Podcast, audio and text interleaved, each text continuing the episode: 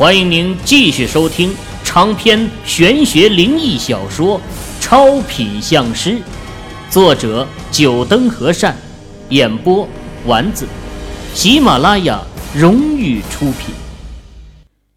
第五十三集，萧姓老者这话呀，很是犀利，说的林秋生是无奈的摇摇头。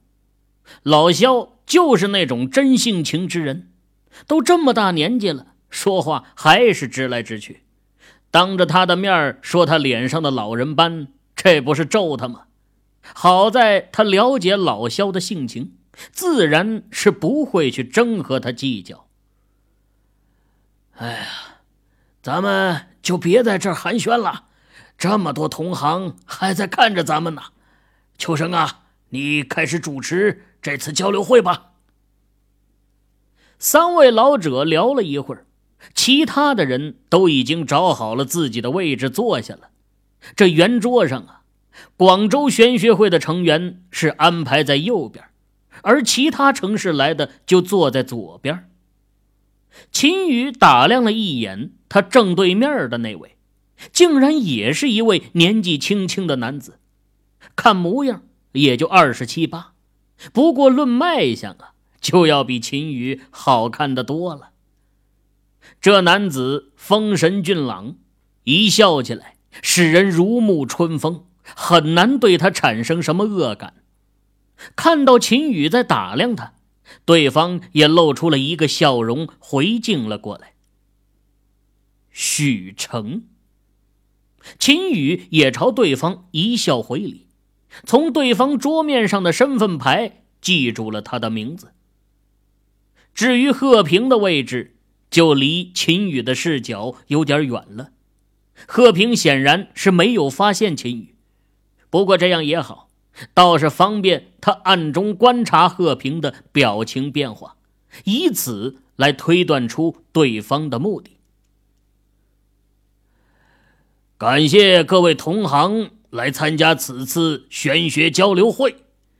此次交流会由我广州玄学会承办，规矩和以往一样，我就不再次啰嗦了。按照惯例，这第一轮由大家提出平时碰到的一些问题，给各位同行讨论，或者也可以讲述一下替人看鱼相面遇到的一些特殊的事情。林秋生这几句话说完，就代表着这次交流会正式开幕了。只是他话说完，全场就安静了下来，没有人开口，似乎陷入了冷场。既然大家都不愿先说，那我就来抛砖引玉，给大家说一个风水案例。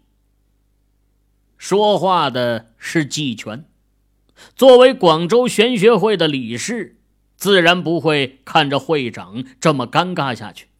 当下起身，先是抱拳朝四周施礼，才继续开口：“呃，去年呐，有一位雇主找上了我，请我去帮他看看他们家的风水。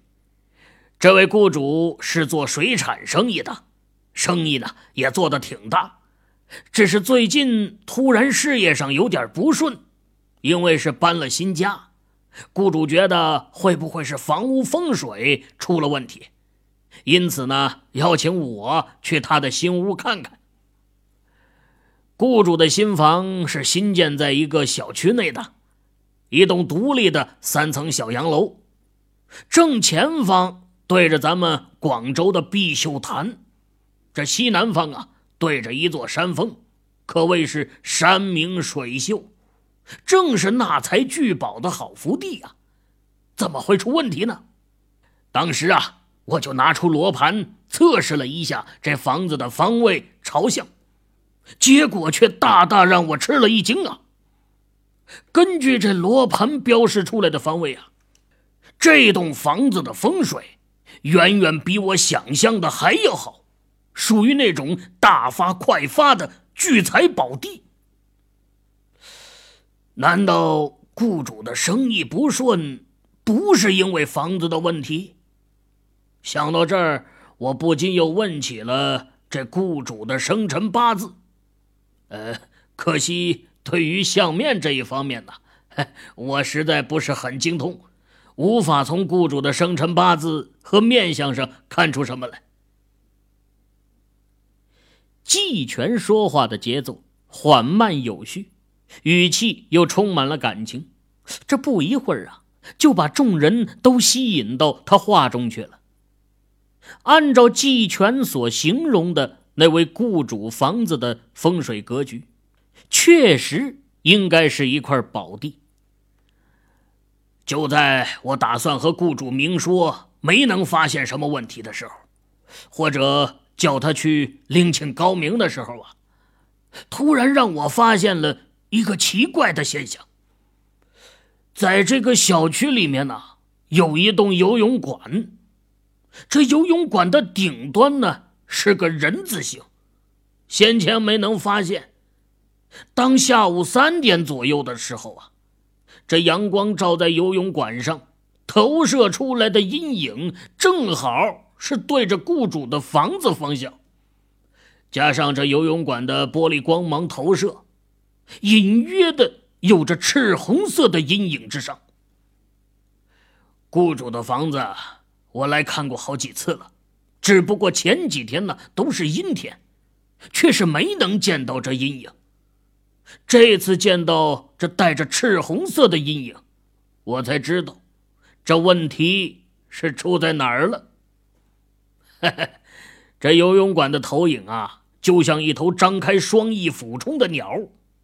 再加上玻璃反射下来的红光，不正像一头火鸟吗？一看到这儿啊，我才恍然大悟，原来呀，问题是出在这里。季全说到这儿啊，突然停住了，看到众人都把眼神投向他，等待他的下文，脸上露出满足的神情。看来他这次抛砖引玉算是成功了。我想到雇主是做水产生意的，这整天和水打交道，而这火鸟朝向他的房屋，形成俯冲之势，水火相冲撞，这生意啊当然会不顺了。既然知道了原因，接下来就是解决之道了，因为。游泳馆是服务设施，自然不可能改动。我给这个雇主出了个主意，在这阴影的地方栽种几棵树，让游泳馆的投影形成不了火鸟的模样，问题就可以解决了。这雇主啊，第二天就按我说的，去买了几株苍天大树移植过来。两天后，雇主打电话告诉我。说他的生意啊，又开始红火起来了，甚至比原本还要兴隆几分呢。这件事啊，说到这里算是讲完了。良久，人群中爆发出一阵掌声，就连秦宇也是眼前一亮。季全给他讲的这件事情啊，也给他提了一个醒。看阴阳风水，有时候也要注意一下天气，很有可能一些问题就隐藏在这天气之中，只有在特殊的天气下才能看到。有了季全的开头，接下来的交流会气氛就活跃起来了，不少风水师都讲起了遇到的一些特殊案例，有的呢是自己经历的。有的是发生在别人身上的。总的来说，秦羽是听得津津有味。他虽然有诸葛内经，但论实战经验呢，却是和在座的人没法比。风水一行，理论是一方面，这实际经验又是一方面，而实际经验呢，又比理论重要的多。风水师的理论复杂玄奥。而且各家又各不相同，很难说出谁对谁错，只有通过实践的经验才能够得出判断。想要收听更多有声小说，请下载喜马拉雅手机客户端。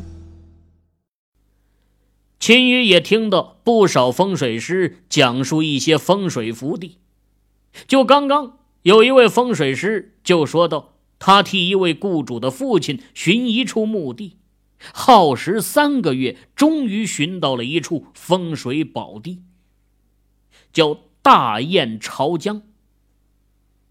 这位风水师啊，详细的讲述了从寻脉到点穴的过程，其中有很多手段倒是值得秦玉借鉴的。毕竟诸葛内经都是魏晋之前的一些风水术法，这么多年过去了，后代多位风水大师又研究出了不少风水堪舆之术，很多都是秦羽闻所未闻的。呃，各位啊，现在已经是午餐时间了，玄学会给大家已经准备好了午餐，就在楼下一层，大家不妨就暂停讨论，下午可还有重头戏呢。哈哈哈。林会长看着讨论的火热场面，脸上露出了笑容。唉，这么快就中午了。秦宇听到林秋生的话呀，一看手机，才发现竟然过去了三个多小时了。看看周围的人，很多人都跟他一样，都没察觉到时间的流逝。倒是坐在嘉宾席上的一些人显得精神头不是很足，也难怪呀。这风水师们在讨论的时候，很多时候都是一连串的行话。他们这些外行人听着就像听天书一样，枯燥难懂。能坐在那里三个多小时，已经是不容易了。哎呀，走吧，去吃饭。早知道这交流会这么无聊，我就不来了。莫永兴从嘉宾席上下来，走到秦宇的身边，拍了拍他的肩膀，发了句牢骚：“哈哈哈。”其实啊，这交流会真正精彩的时候啊，是在今天下午。到下午，莫少你就会发现，这嘉宾席上的人会多出很多来。李卫军在一旁解释了一句：“在嘉宾席上的一上午时间，通过几人之间的聊天，他也隐约知道了莫永兴的来头，倒是有意想要结交上莫家。”中午，几人就在下面五楼的包厢里就餐。因为有着孟芳和李卫军在场，莫永新姐弟没有提贺平的事情。而孟芳呢，同样也是顾忌有外人，忍住没有询问秦宇。吃完午餐，几个人又坐着喝了杯茶，才再次回到六楼。走进门后啊，秦宇发现。圆形桌上每个位置的身前多了一本图册，而嘉宾席上呢，也似乎不知道从哪儿冒出来了一群人。早上还空荡荡的嘉宾席，一下子就坐满了一半多。等晴雨回到座位，还没来得及翻看面前的图册，林会长和另外两位老者联袂走了进来。林会长开口朝众人道：“哎，各位同行啊，都看到自己面前的那本图册了吗？咱们交流会一直以来呢，都有一个传统的节目，那就是夺魁节目。每次交流会上都会选出一位魁首。此次交流会轮到我广州玄学会举办，这节目自然会继承下来。当然。”想要夺魁不是那么简单的。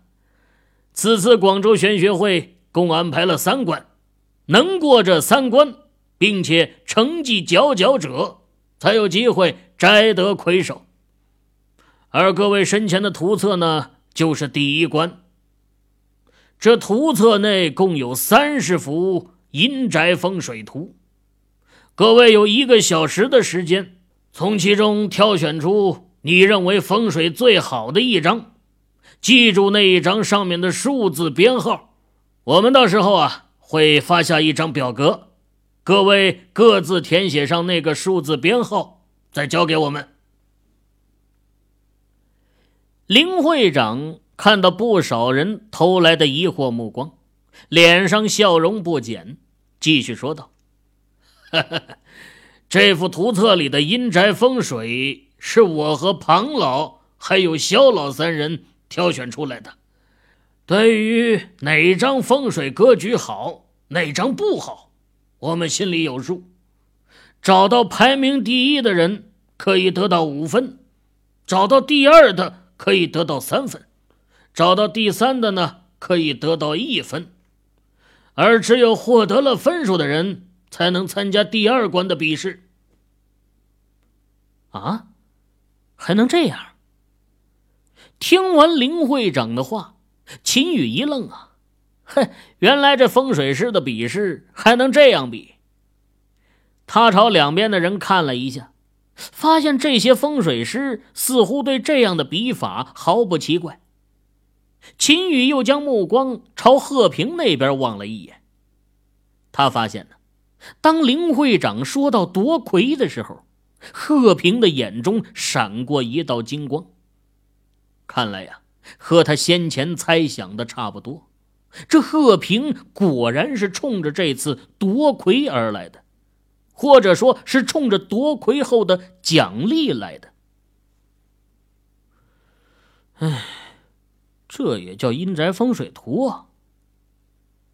秦宇翻看起图册，忍不住低声说了句：“这有些图册上面就光秃秃的一块山地，有的甚至就是一片芦苇荡，还有更奇葩的呢，竟然就是一池潭水，难不成？”还想水葬？秦宇抬头看了眼其他人，发现不少人和他一样，也在小声嘀咕着：“这上面很多图上画的地方，压根儿就没法葬人。别说风水了，就连墓地都算不上。有见过把墓地修到悬崖边的吗？”众人的表情，林秋生是尽收眼底。他和肖老以及庞老互相交换了几个眼神，脸上流出了有趣儿的表情。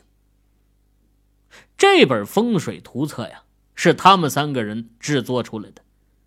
对于图册上所画的地方是不是风水宝地，他们心里有数。说句不好听的话呀，这三十张的风水图有一半以上可以勉强葬人。但是对葬者的子孙后代压根就不会有什么帮助，只有少数几张才算得上是福地，剩余的全是不毛之地。唉，这就是矮个子里挑高人，再高也高不到哪儿去。秦玉似乎有点明白了出这幅图册的人的用意。一些著名的风水宝地格局，在座的恐怕心里都有数，哪怕没有真正见过的，但至少，也在书籍上看到过。比如这图册要是出现一张九龙戏水的风水宝地格局，恐怕在座的人都会去选它，那这比试呢，也就失去了意义。只有从这些平凡的地方。找出其中的不平凡之处，这样啊，才算是真正考验风水师的水平。除了风水师，在座的嘉宾也每人手上有一份图册，只是啊，能看得懂的人就更少了。秦羽身后，莫永新这一群人中啊，除了莫永新，也就李卫军略懂一些。前者是因为为了给母亲治病，接触过不少的风水师，听说过一些风水墓地的讲究。不过呀，也只限于一些著名的风水格局。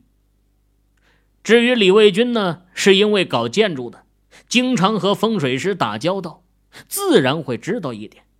不过呀，他也不比莫永新强到哪儿去。他主要是建造供人居住的房子。对于阴宅风水的了解，也是很少。秦宇皱着眉翻了十几张图页，这些图片上的地方根本就不适合下葬。直到翻到第十八章的时候，秦宇才眼睛一亮，轻咦了一声：“哎，总算找到了一张适合埋葬的图片。三水交合格局，哼，也还算可以了。”看到了第一张适合下葬的图片，这秦宇的兴趣才被提了上来，继续往下翻去。等翻到第二十六章的时候，秦宇的双眸闪过一道金光，默默的记下了这编号，又再次往下翻。一个小时的时间到了，那各位在这表格中填上你们看好的风水墓地的编号。然后交上来。林秋生看了看手上的表，已经走过一个小时了。出声打断了还在研究的众人。秦宇合上整本图册，想了想，提起准备好的笔，在面前的一张写着他名字的表格单中写下编号二十六。把表格交上去后啊，秦宇看了眼对面，那许成也刚刚弄好，嘴角上扬，露出一抹意味深长的笑容。大家上交的表格我们已经统计出来了，下面就由肖老和大家说说这幅图册里的三处风水家穴。林秋生手上拿着一叠表格。不过可以发现的是，这些表格被他的手指隔开了夹住，似乎是进行了分类。各位听友，您刚才收听到的是喜马拉雅荣誉出品的长篇玄学灵异小说《超品相师》，作者九灯和善，演播丸子。更多精彩有声书尽在喜马拉雅。